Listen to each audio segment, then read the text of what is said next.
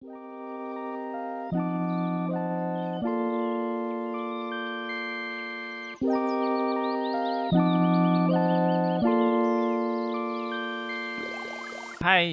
大家好，欢迎大家收听九零四九零谈，我是你的主持人 Y Y。大家过去的一个星期过得还好吗？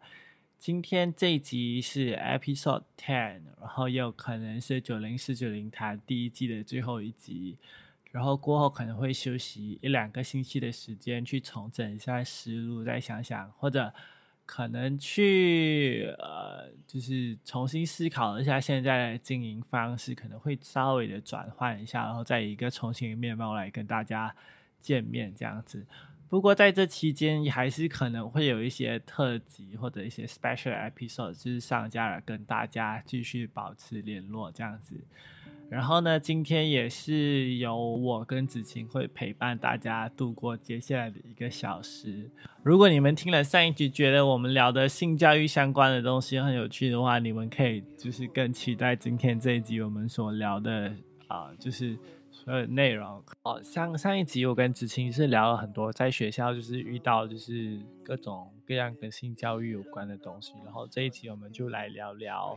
就是在家庭的性教育方面相关的事情，然后不在就是性教育，就是聊家庭性教育之前呢，我们就还是呃老样子，我们 还是有一个快问快答的环节，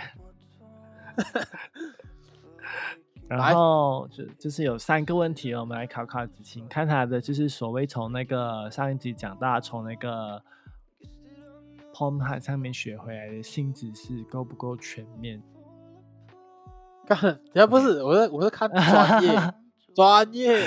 OK OK，等一下哈我们澄清一下，澄澄清一次，就是呃，竟然那个子晴上上集讲，他们从那个许医师那边是得到很多相关的就是性知识嘛，就是完整的性教育，我们就来看看他实际上就是有没有好好利用他学习到那些性。性知识这样子，还是只是记得那些知识？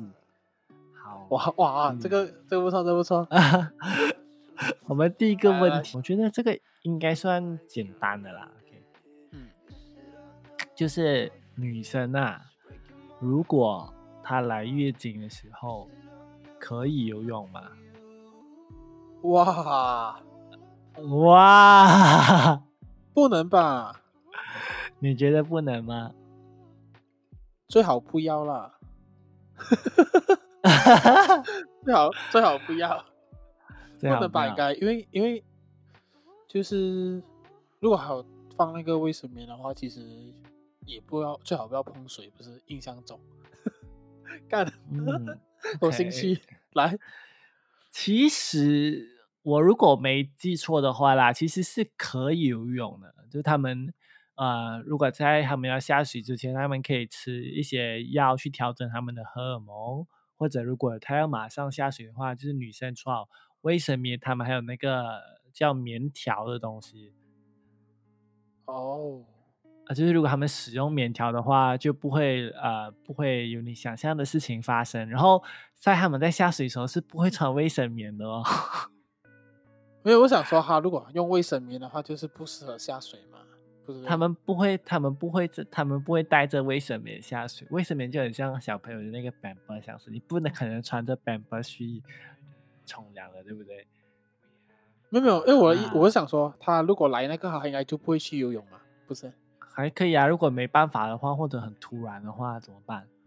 对不对？如果你去旅游的话，可是其实照理来讲啊，就是你去游泳的时候不会发生，就是整个啊。就是血水的事情，因为因为水压的关系，所以其实是不会这么容易有你想象中的事情发生。啊，所以女生在来月经那一段期间还是可以游泳，可能不过她们可能就要做一些准备，这样子就会让他们觉得比较方便，这样麻烦。然后这个问题算答错，对对。然后我们第二个，OK，来下一题，要有什么惩罚？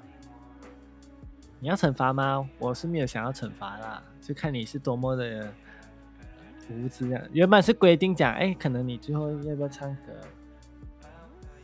唱什么歌？跟性知识有关的歌？I don't know，没有啦，我不知道啦，就是没有没有惩罚，没有规定要惩罚，也不知道惩罚什么，就不要惩罚。OK，那我们就来让大家了解一下知识量。嗯，OK，然后第二个是要第二第二题问题呢，就是 OK，我前面有这个是选择题啊，MC MCQ，OK，OK，我很紧张，我怕我三题都错。你那以后我女朋友听到这一集的话，应该就会想要跟我分手。第二题是就是那个呃性病，就是 STD 艾滋病，可以透过以下哪一个途径传播？可以是一个选择，对，可以可以会透过哪个途径传播？第一是第一个选择是呃游泳，然后第二个选择是是患有艾滋病的人一起共餐。然后第三个选择是共用牙刷，嗯，然后第四个选择是被蚊子叮，就是如果他被他叮过艾滋病人来叮你，你觉得艾滋病有可能通过以下哪一个方式传播？我觉得最后两个是有可能的，呃，所以就是就是就是游泳跟共餐，你觉得是没有可能的？我印象中是没有吧？艾滋病的话，好像是需要通过血液嘛。那血液的话，刷牙是因为怕说血应该应该说就是血液跟体液都可能传染。所以这四个里面只有一个是会传染，就一个。没有这么没有没有复选题，它是单选题，就一个会传染。应该是刷牙吧？对，是刷牙。就是正常来讲，就是就是被蚊子咬过后，因为蚊子通通常叮咬一个人是不会直接去叮另外一个人的。哦，他会去干嘛？他会去休息或者把那个血液消化之类的。如果没有错的话，所以就是他通常就是会吸够啊，它才会飞走，然后它通常就会去消化掉那个血液，所以它不会去叮第二个人，所以就是被蚊子。叮过后传艾滋病，然后艾滋病的那个病毒很快在空气中就会死亡，所以基本上是不可能传染，而且那个那个病毒量太少了，就是那个蚊子吸的血太少了，不足以做传染这个东西。然后如果是游泳的话，就是因为游泳池会做那些杀菌什么嘛，基本上那些艾滋病毒很快就会在那个游泳池里面死掉，所以也不可能有传染这样子。好了，最后一题，这个是有点我觉得比较难的。应该你刚刚是呃答对了上一题，我觉得你可能这一题应该也是手到擒来这样子。手到擒来，我在我没有回答到，不是尴尬。子晴现在也是就是年近三十嘛，也是成该成家立业的时候，还没有，还没有，我二十五都不到。大家听你的声音，觉得你年近三十了。干，什么声音歧视？所以我们这一题要要问子晴的问题是：请问马来西亚的合法结婚年龄是几岁？呃，十八，男生十八。哎呀，我记得好像有一个是神六哎，男生女生好像不同。哎。想清楚了吗？最后答案是什么？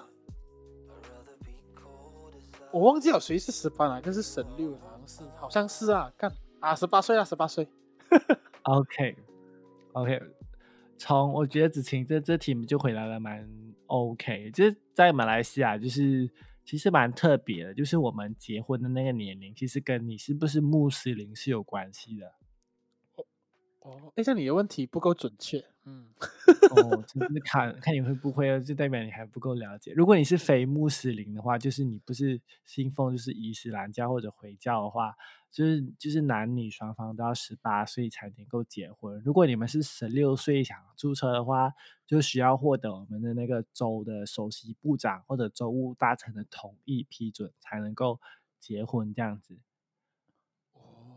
如果你是穆斯林的话啦，根据是呃伊斯兰法庭的话，就是呃男生要十八岁，女生至少要十六岁才能结婚。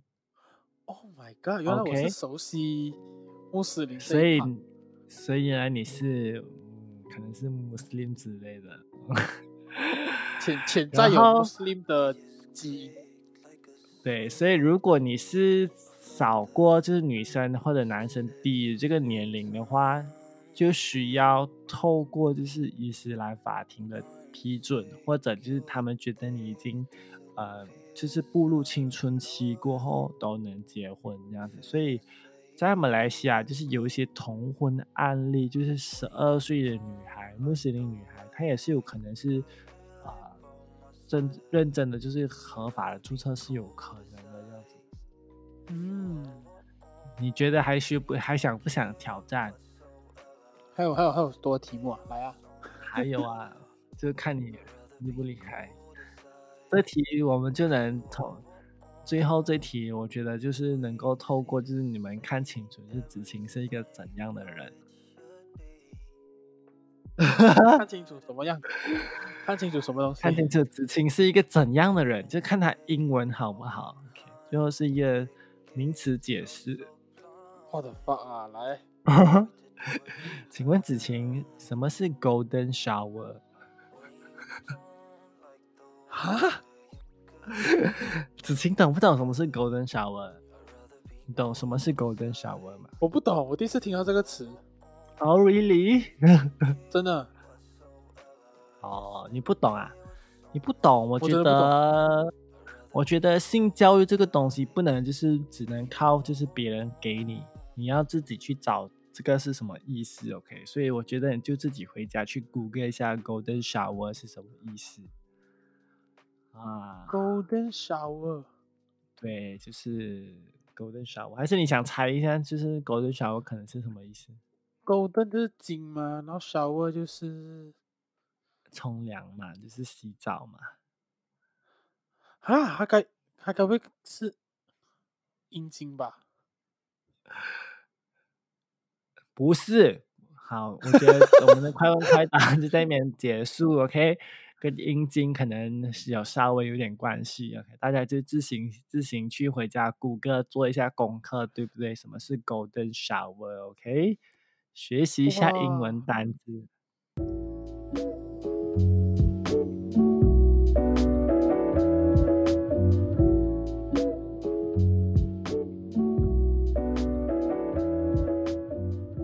就是哎结结束了，我们就是快问快答的环节嘛。然后就是我们今天就就继续聊，就是我们家里的性教育这块嘛。其实我觉得就是。是在马来马来西亚啦，就可能在台湾啊，在中国也好，就是其实我们就是东方人都会有一种就是很多很传统的对性别观念的认同的观念。就等一下我会几个啦，给你听听看啦，然后你听听看你有没有对几个字里面可能有些你可能是觉得非常不同意的话，你就可能可以跟我们分享一下。嗯，就是我。我这几天就想一下，我觉得有几个，就是我觉得这些对性别观念认同的传统，就是比较保守的观念，像是什么好男不跟女斗，嗯，然后什么乖女生不该跟臭男生在一起玩。为什么男生一定是臭啊？I don't know，这是一个知识观念。还有什么男大当婚，女大当嫁。然后养儿防老，然后嫁出去的女儿就是泼出去的水，还有就是啊什么男女授受不亲啊，还有最后一个就是男主外女主内。嗯，你觉得在我刚刚提到这些传统对于性别认同的观念，觉得哪一个是你最不能接受的？嗯，我其实。还好诶，就我知道这是这种老人家的想法。那如果认真要选一个的话，就是就你觉得最不能不能，就你最不能接受，觉得这个最奇怪，怎么能这样讲呢？OK，最奇怪的话就是男大当婚，女大当嫁。究竟大是有多大？你是哪里大？OK。然后关于女生不跟臭男生玩，干男生是不会洗澡哦，男生也有洗澡啊，女生女生都不洗头哎，就是他们都会讲臭臭男生啊，我我不知道，就是臭这个臭臭臭什么没洗澡吗？还是什么之类的？而且好男不与女斗，这感觉还蛮不 man 的。如果你要说好就是男生不与女斗，对哦，比较 gentleman 啦。我觉得好男不跟女斗，可是就是为什么一定是规定好男才不跟女斗？就坏男也是可以跟女斗的。对啊，而且女生都喜欢坏男生啊，不是吗？啊，男人不坏，女人不爱。哇，哎，这这一集跟上一集的那个发言完全不一样，这一集很政治不正确。哪有？可是我觉得男，我觉得男大当婚，女大当嫁，这个其实是蛮值得讨论的啦。就是我觉得现在的父母有些也蛮开明的，就是啊。也不会，就是可能如果你在结婚时候，也不一定会主张要摆酒席，就是流水席那种，然后也不会就是你可能嫁不出去就硬逼你去相亲那种。我觉得这个在马来西亚的状况是比较少发生的，就不会像那种什么我们在看那种中国那种。纪录片那种 documentary 就会那种什么，嗯，父母拿着孩子的那个那些基本资料去公园那边去当孩子哦，我看过那个状况状况发生。我觉得马来西亚还是比较比较 OK 的，就父母都比较遵遵循就是恋爱自由这方面。嗯，然后我们这个年代很像那些什么啊什么越南新娘啊那些也比较少了，就是自己呢比较没有这样流行。我觉得。这点我还是有看到父母亲那一辈的努力。越越南新娘，越南新娘的话，其实应该就是你要真的是四五岁以四五十岁以上才有机会需要用到。没有啊，其其实我看好像有身边一些嗯三十多岁人就也是有也是有找越南新娘的例子啊。哦，所以其实我觉得还是看啦，就是因为有些人真的可能他比较。不会跟女孩子有相处的机会啊，或者比较内向，可能就会考虑这个途径这样子。可是也不能说就是你娶这些外国新人就不一定是不好的结果，这样子也是有好的结果这样子啊。毕竟只是可能没有所所谓的恋爱这样子。不过还有，我觉得还有一点我想提，就是我身边是有一些早婚的朋友啦。嗯，就是可能十六岁就结婚了，就有孩子那种也是有。不过我觉得他们的家家庭的接受度也蛮高的，就是没有演变成我们所想象的什么家庭革命之类的。嗯，所以我觉得，呃，马来西亚的父母在这一块性教育这一块，就是其实性这些接受度上面是有所提高的。嗯，不过我比较。就是讲了好处嘛，就是讲了就是我们的优点嘛，就是也想提一下缺点。就是我们在我们的父母，就是他们很关心我们这些感情生活啊，这些就是性教育这种啊，但他们又都避而不谈的，又非常的 care 这样子。讲讲，就是我在就是看新闻啊，就是看台湾，就是他们有做一个就是对全国中小学的那个调查。就是发现超过就是一半或者接近一半的父母都不曾跟小孩子聊那些什么性行为相关的议题啊，或者什么感情议题啊，或者就是呃身体的差异这样子，就都不聊。然后我觉得在马来西亚这个状况只只会可能更更严重。然后我一直以来也很好奇，就是我的爸爸妈妈是怎样认识然后在一起的。然后我到现在也不知道他们整个谈恋爱的过程。然后小时候也有尝试问过，可是就都被含糊过去了。不，我有朋友的爸爸妈妈是会跟他们分享的，也是有。所以我就好奇，你的爸爸妈妈有曾经跟你分享过，说他们是怎样在一起之类的吗？其实也很很含糊诶，就大概大概讲罢了啦，就没有讲到很仔细这些东西。就是没有跟你们说他们可能在帕托的时候做过什么事情，这种完全都没有跟你分享，就是没有啦。毕竟我因为我家的家庭其实还是比较偏传统一点，就是父母他们还是想要他哎很有些有些人的父母跟他孩子的关系比较偏朋友嘛。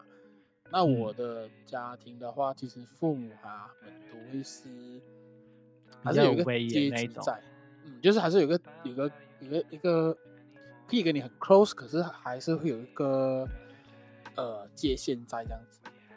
OK，所以所以他们基本上也没有跟你分享。不过我还是会很好奇啦，就是我觉得如果小孩子知道爸爸妈妈是怎样在一起的话，就是我觉得是一个蛮啊幸福的事情啊。就是你可以跟你的孩子分享这件事情，然后你孩子也能够更了解呃爸爸妈妈。就是我觉得这也是一个非常棒，不需要讲的很全面，可是就是不能给孩子有一个就是。我都现在都不懂我爸爸妈妈怎样会在一起那种感觉。对啊，我觉得，我觉得其实父母如果跟孩子沟通的话，其实是一个很好的，因为好像小孩他们还小的时候，他们假设啦，小学生一个四年级的小男孩喜欢班上的一个小女孩，那父母可以跟他们分享一些自己的经验，跟他说：“哎，你喜欢女生的话，你应该要尊重她；你要喜欢她的话，你应该怎样子表现啊，才是对。”她好的这样子，我觉得这是蛮需要的啦。这样子，嗯，我觉得，我觉得你讲的这个其实倒蛮不错。我觉得这是有些爸爸妈妈，尤其是年轻的爸爸妈妈，其实可以用自己的例子，或者用自己的自身的经验来跟孩子就是教导性教育这一块。我觉得其实蛮值得被鼓励的。可是，因为很多时候我们都不应该不知道怎样教。可是我觉得，如果你用自己身为例子的话，其实是蛮正确，就是。对孩子灌输正确的呃性知识啊，这些感情的议题啊，其实我觉得蛮正确、蛮蛮蛮重要的，应该这样讲，蛮重要的。然后，呃，当你在跟孩子分享的时候，孩子也会更愿意的跟你去分享。如果他面到感情问题的时候，而不是把你蒙在鼓里，因为相信很多人就是。通常就是第一次谈恋爱，什么都不会跟爸爸妈妈讲。嗯，对，因为因为就是爸爸妈妈他就是你，他就不想跟你聊，然后他可是他又很担心你了。像你在中学的时候啊，他就可能不管是中学，可能大学也好，现在也好，就他就会跟你讲，哎，你裙子不能穿太短啊，什么呃，不能带朋友回家过夜啊，不能什么穿着太暴露之类的。可是他没又没有跟你讲为什么不能这样做，然后他还不跟你讲，他就是只能讲啊，你就是不能穿到这样子，你不觉得很奇怪吗？就是爸爸妈妈都是这样，他不会跟你讲哦，因为讲讲讲讲，他就跟你讲哦，就是不能这样穿，就是不讲原因。嗯，然后你问他的时候，他讲说以后你就知道啊。哦，就是类似这样子，就是我觉得每个小朋友都听过，就是啊，你长大了就知道了啦，怎样有 baby 这种，你长大了就懂了。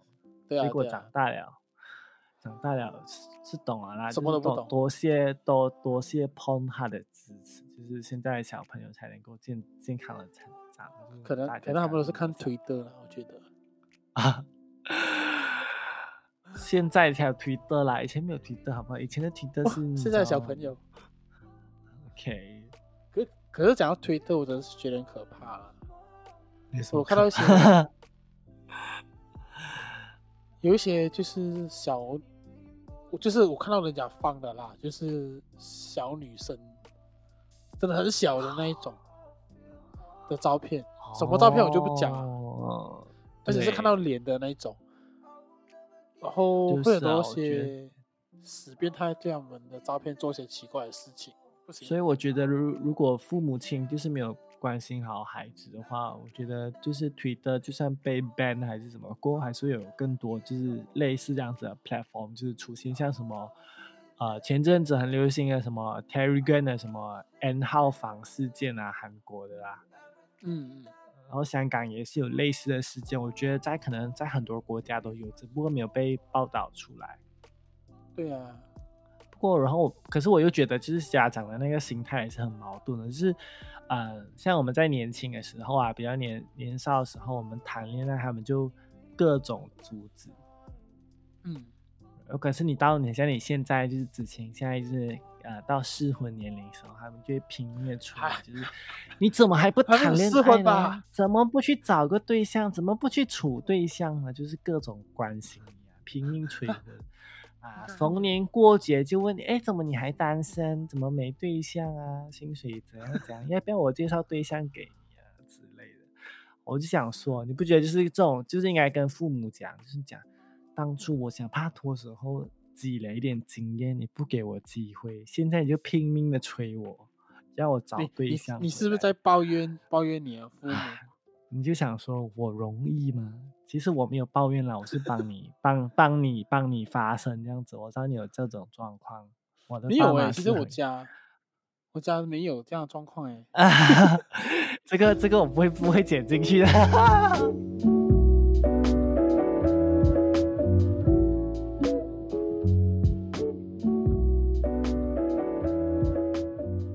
我妈，我妈 就是呃，从以前就一直催我找女朋友，她都一直很怕我找不到女朋友。但是她在我。有啊，第一个女朋友过后，然后那时候我在外面读书嘛，然后就是女朋友时不时会来找我这样子，然后就是她跟我，她就跟我说要注意安全，不要闹出人命 超级含蓄的讲，第几个你就懂什么意思哦，你没有啦，就是你自己安啊，你自己注意安全，哦，我觉得可以啊，可以啊，就是这种。就是东方 亚洲家庭都是这样子，就不他要关心你，他又不会讲的很清楚。对，然后你要自己去给他在讲什么，这一段一定要剪进去。重要哎，我觉得你，我觉得，我觉得就是你妈妈其实也做的蛮不错，至少她会给你就是讲提提点你之类的，因为她可，我觉得这也是性教育的其中一部分啊，只不过她可以更明确的跟你讲，因为现在小孩子你知道接受度其实超高，就是你大胆的跟他们讲其实没关系，我觉得，可是要用就是正面正确的态度去跟他们分享这件事情。像我家里，其实我爸爸妈妈其实没有很 care 啦，就觉得就是。呃，不一定只要发展感情，就是你可能事业啊，全方面人际关系其实都应该发展，也不会因为你就是死怕拖，呃，就是拼命的催你这样子。毕竟你要找的另外一半是你，呃，想对另外一半负责嘛，还是需要一点时间认真的去找啊，不能够太过随便这样子。嗯，然后我有看到就是，嗯，国外一些呃研究报告也有指出，就是。呃，孩子啦，如果懂得越来越多性知识，反而会更就是谨慎自己的行为这样子。嗯，我这个我认同。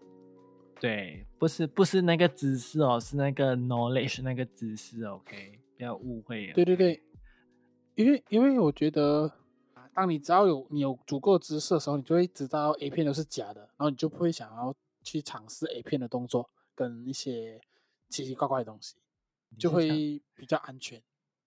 你竟然讲这个东西啊，动作这个东西啊？因为我想讲的是，就是呃，懂越多性知识，可能就是哦，就觉得哦有性病哦，不能随便就是呃滥交啊，然后还有就是什么哦，就是如果你随便抛弃别人，别人会受伤之类的。哦，也有啦。哦，他就是 有两个方面，懂吗？就是保护自己的方面，在在两个人一起玩耍的时候，也要保护彼此嘛。或者是另外一种，就是如果你有更多就是相关的性知识，或者你有看这些新闻，然后它被报道出来的话，而不是被。像掩盖的话，你就知道哦，原来有这个 Twitter，有这个 N 号房，这些什么啊交友软体的这些骗子之类，就能更能够的去啊去检检视自己的行为，就是有没有可能掉入这些陷阱这样子。嗯，这个这也是很重要啦。啊，不过我还是觉得，就是我们雷射，就是大部分人都可能。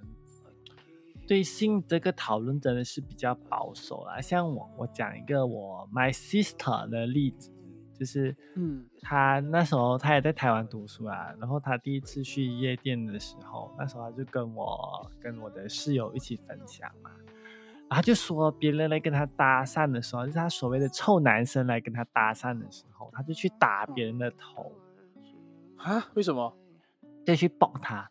就觉得哎，你这么来这么来找我这样子，我不想理你这样子，然后我就听到就很好笑，就觉得你这就是一种就是没有没有感情经验的人在处理，就是去夜店的时候处理的方式。等下，等下，如果以有性知识，然后有会感情处理的话，这样子处理，就是你可能就是可以把它当做就是一个是说需要就是正常聊天，不需要去抱人家，去抱人家做什么来，我也不懂。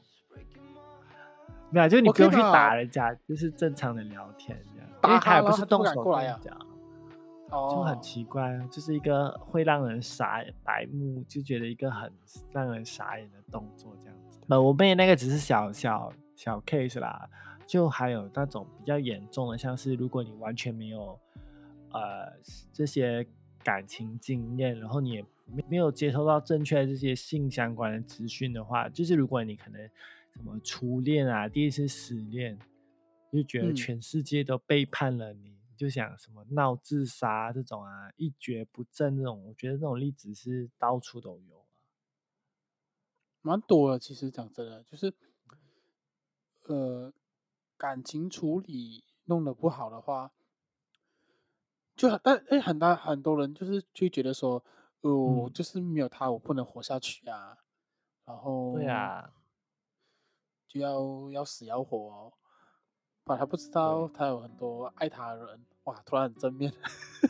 对 啊，所以我就觉得，就是就算你不懂怎样处理这个问题，对不对？你要至少懂得如何去寻求帮助，就是像哪一些机构可以帮助你，或者是你初恋时候不小心搞出人命了，然后你要怎样去 set 这个人命，也是一个要学习的点。就是你不懂怎样去处理，OK，你要怎样去，你要懂怎样去找，就是。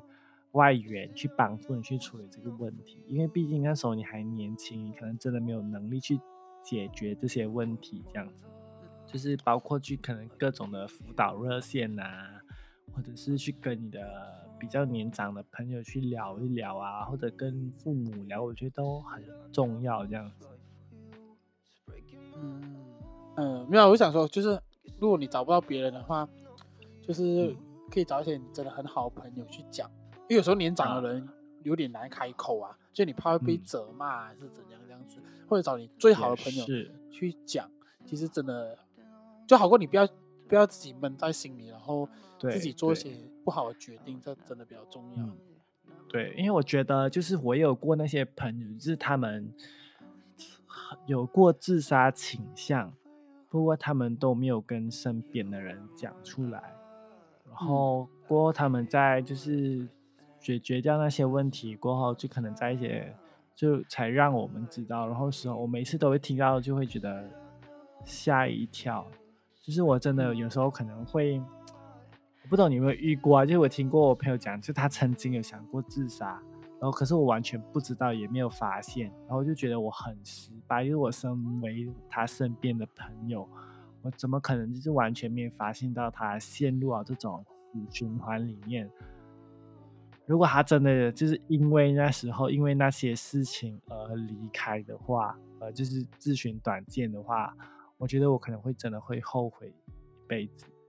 哦，当然就是我会一直，因为我的话就是会蛮长的释放一个讯息，说就是你你们有什么事情可以找我谈，这样子，就是因为我不知道谁会有，啊，就我不知道谁会有这样的状况。啊，我那可能他有一天他看到我写的东西，他就觉得，哎，晚上可以跟他谈一谈，可能就可以避免。我是这样觉得啦。我觉得你还蛮蛮常收到讯息，讯息就是没有 有没有收到？就是说我释放一个讯息说，哎，如果你要帮助的话，可以找我谈啊，这样子的一个角色，一个其实我拉登。对，我觉得真的蛮，就是找。你身边的跟你同年龄的朋友聊一聊，其实我觉得也是不错。至少他多一个人，他会可能就是会想到更好的解决方法，这样子好过你独自一个人承受。因为毕竟也像你讲，如果你在呃什么社交软体上面遇到什么陷阱啊，遇到什么问题啊，就是我们父母那一辈人可能完全没有用过，或者你老师可能也没有用过，就我不觉得他们会可能会给出什么非常有用的。呃，建议或者想法之类的，所以我觉得跟你身边的朋友聊，其实也蛮不错的。不过我跟你有点不一样的是，就是你你会释放 signal 跟你的朋友讲，呃，有事情可以来找你聊，对不对？对啊。我曾经很长一段时间都没有人来找我聊，就是各种形式。然后我大学时候就 realize 不对哎，为什么就是我的朋友都不找我来聊心事？然后过后他们才跟我讲，就是哦，原来我以前下过一道，就是那种释放过那种心呢。就是我跟他们讲过，就是啊，你们有心事也不要来找我，就是我也没办法提供什么有用的意见，你们还是自己去解决吧。我靠！所以自自此啊，自此很长一段时间都没有人来找我聊过心事。然后，呃，从此以后，就他们也不找了我来聊心事，他们就会找，就是我可能我们共同的朋友来聊。因为我这，因为那时候我就觉得，就是很多事我还没应该讲，因为那时候我就会发现，其实。啊，就是如果你朋友想要来跟你聊心事的时候，他不一定是想要得到手留声，他可能只只是想跟你讲而已，他只是想想要一个聆听者。然后当他跟你讲完过后，你不一定要给他什么宝贵的意见本，你跟他站在一起，或者你陪伴他，其实我觉得那就是一个很很重要的那个东西啊。就是你不管你家人也好，就如果你身为父母亲的话。不一定在孩子遇到就是这种挫折，在感情遇到挫折的时候，不一定会给他很多意见什么之类，可能你只需要陪伴他，稍微的安慰他，其实就是给他们最大的鼓励了。我觉得，嗯嗯嗯，我认同。就是呃，很多时候真的是不需要意见啊，因为好像我自己的话，其实也很常会给一大堆意见，但你会发现，其实他自己懂要怎样做，他也有答案，他只是想要可能你支持他罢了，或者说。对，你就听他讲，就这样而已。哦，对，其实我也是有跟你，就是很，就是这种都是要有经验嘛。就是安慰，其实其实安慰人也是需要累积经验的。就是一开始你可能会觉得我给你 solution 就是对你最好的帮助，可是其实有时候很明显，就是他你给了他那个 solution 过后，他还是不能去解决他原本有的问题。嗯。尤其是我也有过那些有忧郁症的朋友，就是他们还是一直会陷入那个死循环里面。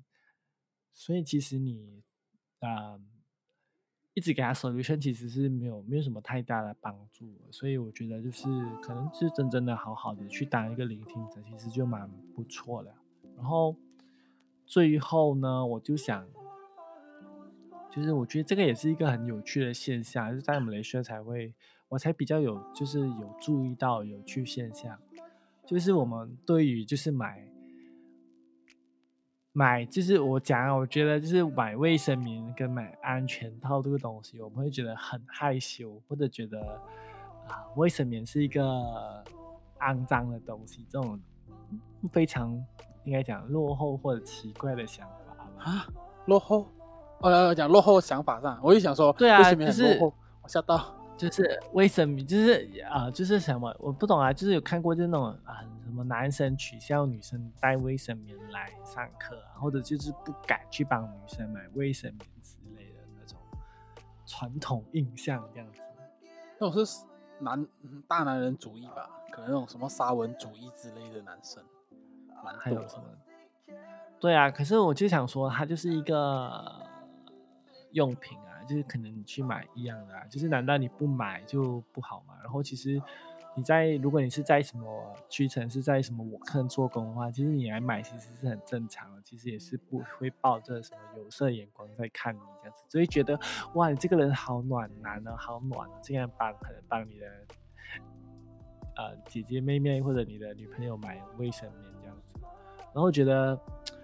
啊，不敢去买安全套，这个这个想法是觉得很奇怪。就是我觉得，那你不买不用就会更好吗？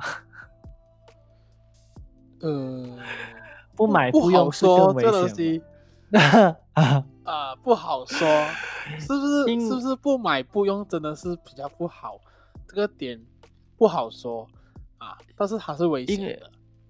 因为我觉得，如果你已经成年了，就是其实商家其实不 care 到底有没有买，就是那个安全。现在都可以网购啊，这个网购啊，是啦，这倒也是。不过网购就要等啊，如果你想马上用的话，你就不能就不能去网购啊。所以，所以就是什么要有备而来。所以，我应该是听懂你啊。所以你是需求量蛮大，就是需要大量的网购了，囤货在家这样子。没有，啊就是说，如果你害羞，你害羞去买门市，去门市买的话，那你就网购啊，然后你就可以放在家里，要用的时候就有啊。是不是？哦，就可以解决。这倒是蛮不错。不敢买。嗯，哎，不如我觉得有有没有另外一种商机？什么什么商机？就是很像帮人家代购保险套。No No No，不是代购，就你知道现在有时候马上想用就不能网购嘛。可是你知道我们有那个 Food Panda 跟什么 Grab Food 嘛，对不对？啊，哎，那那可以 就是可以为让 Food Panda Delivery 安全套去你的家。不能啊，就是代表我去拿的话，我就那那个 D 那个 delivery 就就那个人就知道我就是买安全套啊，然后还知道我的 size，更害羞哎。我们 我们 MCO 过后有那个 contact contactless 的那个 delivery service 嘛，就是哎，他你可以叫他放在门口，你自己去拿这样子，对不对？不行，我是觉得只要网购大箱在家里是最方便的。你这哎，这个你这个网购真的是很干。我觉得网购也没有多好吧，就商家就会有你的资讯哦。这个就觉得哇，这个人需求量也太大了吧？这个某某某没有，如果说你看你买多少，可能一盒，但我没有买过这样多啊，我不知道。通常是用一盒来卖的吧？没有人一个一个卖的吧？没有啊，就有大盒、中盒、小盒啊。通常有些就是会生日礼物可能会送安全套给你啊。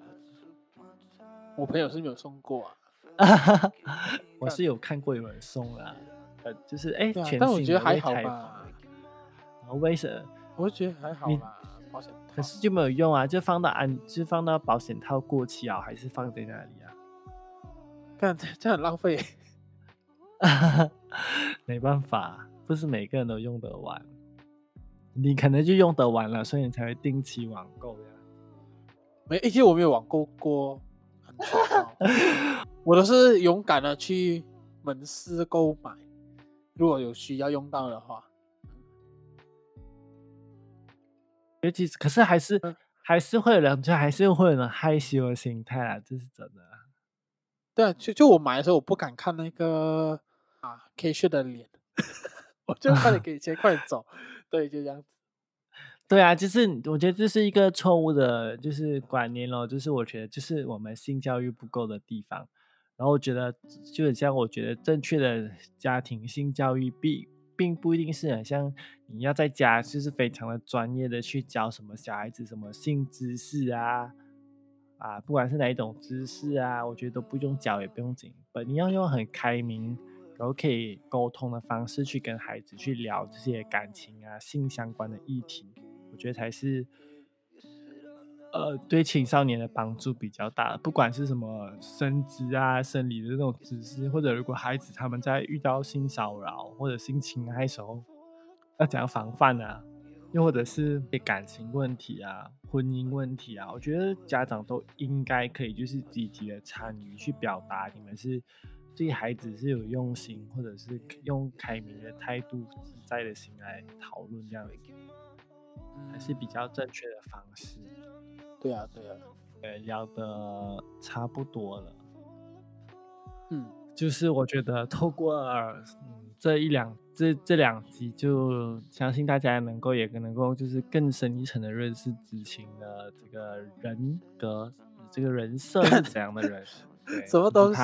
为什么他在这边跟大家讲他什么常看 porn 啦、网购安全套啦啊，etc 很多东西。如果你们对这个 对子晴很有兴趣的话，等一下，我比较好奇的是，你，哎，刚才这题我问过吗？我忘记了。为什么你会想要找我来聊性教育这个东西？哦，因为我的朋友。因为我的朋友一定不会跟我聊这件事情的。干！我奇怪的说，为什么我是我是哪一个面貌让你觉得我对性是非常了解？啊，这我觉得，我觉得你这个问题问的很、很、很、很非常 on point，就是哦，因为我朋友是不会跟我聊这个话题的。你要找你的朋友来聊，真的。I mean，我们会私，我们会私，我们会私底下聊啦。可是他们不，他们不一定会，就是你知道，就是会，嗯，在上面真的很确实的分享，就是这样子。他可以匿名分享啊。嗯。OK 啊，下次找匿名的喽，分享一些真的新那个 post 那种知识哦。对啊，就是就是我们已经有知识这一派了嘛，然后知识那一派应该也要有人去分享。对，如果你我觉得你可以分享，就我期待下一次在你的节目上看你分享一些知识上面的问题啊，就是如果你们觉得。子晴讲的那个姿势对很有心动的话，你们可以去收听他的那个节目，叫《日常电台》，他会差不多每个星期更新一次。不是，没有，我想我节目其实跟性没有关系。哦，你自己 你自己承认啊？你自你自己讲，等下我讲完先。人家以为我 性爱大师之类的，干没有，我是做爱比赛的，OK。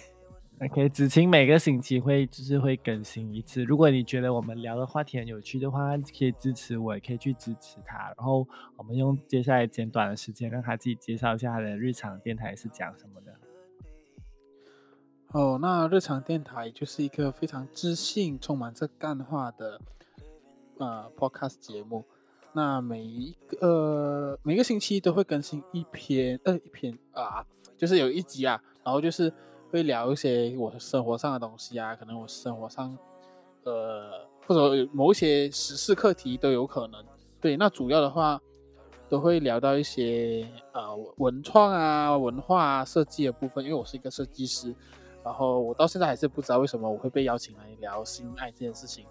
对，那我希望大家就是在未来的日子里面拥有很好的性知识，然后用很好的性知识拥抱你的另一半。谢谢。哈 哈好吧，我们今天就聊到这里，拜拜，拜拜。